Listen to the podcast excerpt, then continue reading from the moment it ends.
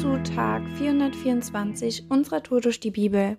Ich bin die Isabel und ich lese uns heute aus dem Brief Philemon die Verse 4 bis Ende. Ich danke meinem Gott immer, Philemon, wenn ich in meinen Gebeten an dich denke, denn ich höre von deiner Liebe und deinem Glauben, dem Glauben an Jesus, den Herrn und der Liebe, die du, den, die du allen Christen erweist. Und meine Bitte an Gott ist, der Glaube, an dem du Anteil hast, möge sich bei dir dahin auswirken, dass du all das Gute erkennst, das unter uns im Blick auf Christus und zu seiner Ehre zu tun ist. Es war mir wirklich eine große Freude und hat mir Mut gemacht, von der Liebe zu hören, die du den Brüdern und Schwestern erweist. Du hast ihren Herzen wohlgetan, lieber Bruder. Deshalb möchte ich auch nicht von meiner Vollmacht Gebrauch machen. Ich könnte dir unter Berufung auf Christus einfach befehlen, was du zu tun hast, aber um der Liebe Raum zu geben, bitte ich dich nur. Ich, Paulus, als ein Mann von Alter und Autorität, dazu jetzt auch noch ein Gefangener für Christus, ich bitte dich für meinen Sohn, den ich hier im Gefängnis gezeugt, das heißt zum Glauben geführt habe, für Onismus.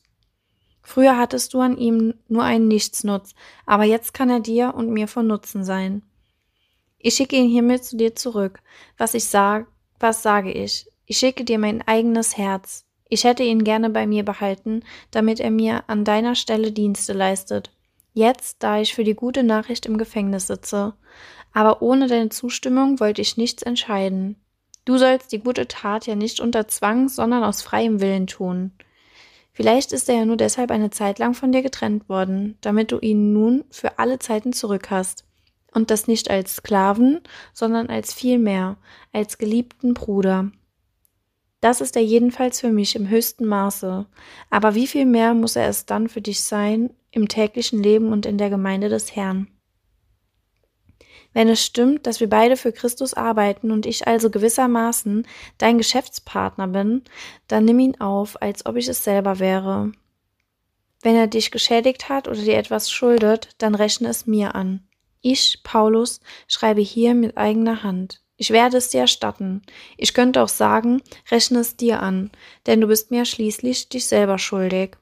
Ja, lieber Bruder, ich möchte gern, dass du mir eine Freude machst, so gewiss wir durch den Herrn verbunden sind. Tu meinem Herzen wohl durch die Liebe, die von Christus kommt.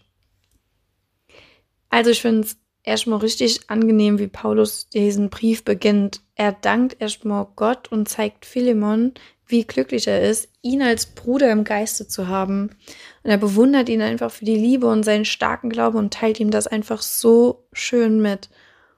Und ich wette, Philemon hat in dem Moment so ein richtig breites Grinsen im Gesicht gehabt. Also ich hätte das auch. So ein schönes Lob zu hören ist für jeden, glaube ich, ein richtig tolles Gefühl. Und ich habe in dem Moment überlegt, wann ich das letzte Mal jemandem, jemanden so gelobt habe oder jemandem sowas richtig Nettes zugesprochen habe. Und ich glaube irgendwie, ich mache das zu selten. Es hat mich irgendwie gepackt und lässt mich doch nicht so ganz los. Und ich fühle mich dadurch echt angesprochen, ähm, Menschen Mut zu machen und Menschen gute Sachen zuzusprechen. Und im Brief geht es an sich noch viel weiter und auch das Thema Vergebung spielt hier eine große Rolle. Onismus und Philemon, die stehen irgendwie noch im Zwiespalt. Und jetzt wünscht sich Paulus auch noch, dass dieser Konflikt aus der Welt geschaffen wird und dass hier Nächstenliebe herrscht. Und das hört für mich erstmal nach einer riesigen Herausforderung an. Aber ich finde es einfach so stark, dass man in so einem kurzen Text so viel Liebe, Weisheit und Vergebung auslesen kann. Und ich kann euch auch echt empfehlen, YouTube-Videos nochmal zu gucken zu diesem Buch. Ich habe mir viele angeguckt und ich habe so viel aus dieser Story noch mitnehmen können. Zum einen möchte ich mir vornehmen, anderen Gutes zuzusprechen, wie ich eben schon gesagt habe. So einfach jemanden stärken und das ohne irgendwas dafür Hand zu wollen. Einfach Nächstenliebe. Ich habe einfach dran gedacht, als er diesen Brief gelesen hat, wie, also was, was muss das für ein schönes Gefühl sein? Und wenn ich jemandem so eine Freude machen kann und es ist eigentlich gar nicht schwer, es sind eigentlich nur ein paar Worte, dann, ähm, dann geht's mir irgendwie gut, dann freue ich mich darüber. Und zum anderen macht es mir einfach Mut. So, ich habe an Menschen gedacht, mit denen ich mal was zu tun hat und die aus meinem Leben irgendwie verschwanden aus unterschiedlichen Gründen. Und vielleicht werde ich irgendwann einen noch mal treffen Und der erzählt mir, dass er Jesus kennengelernt hat und sich bekehrt hat. Also richtig cool, wie Gott einfach schlechte und unangenehme Situationen zum Guten drehen kann.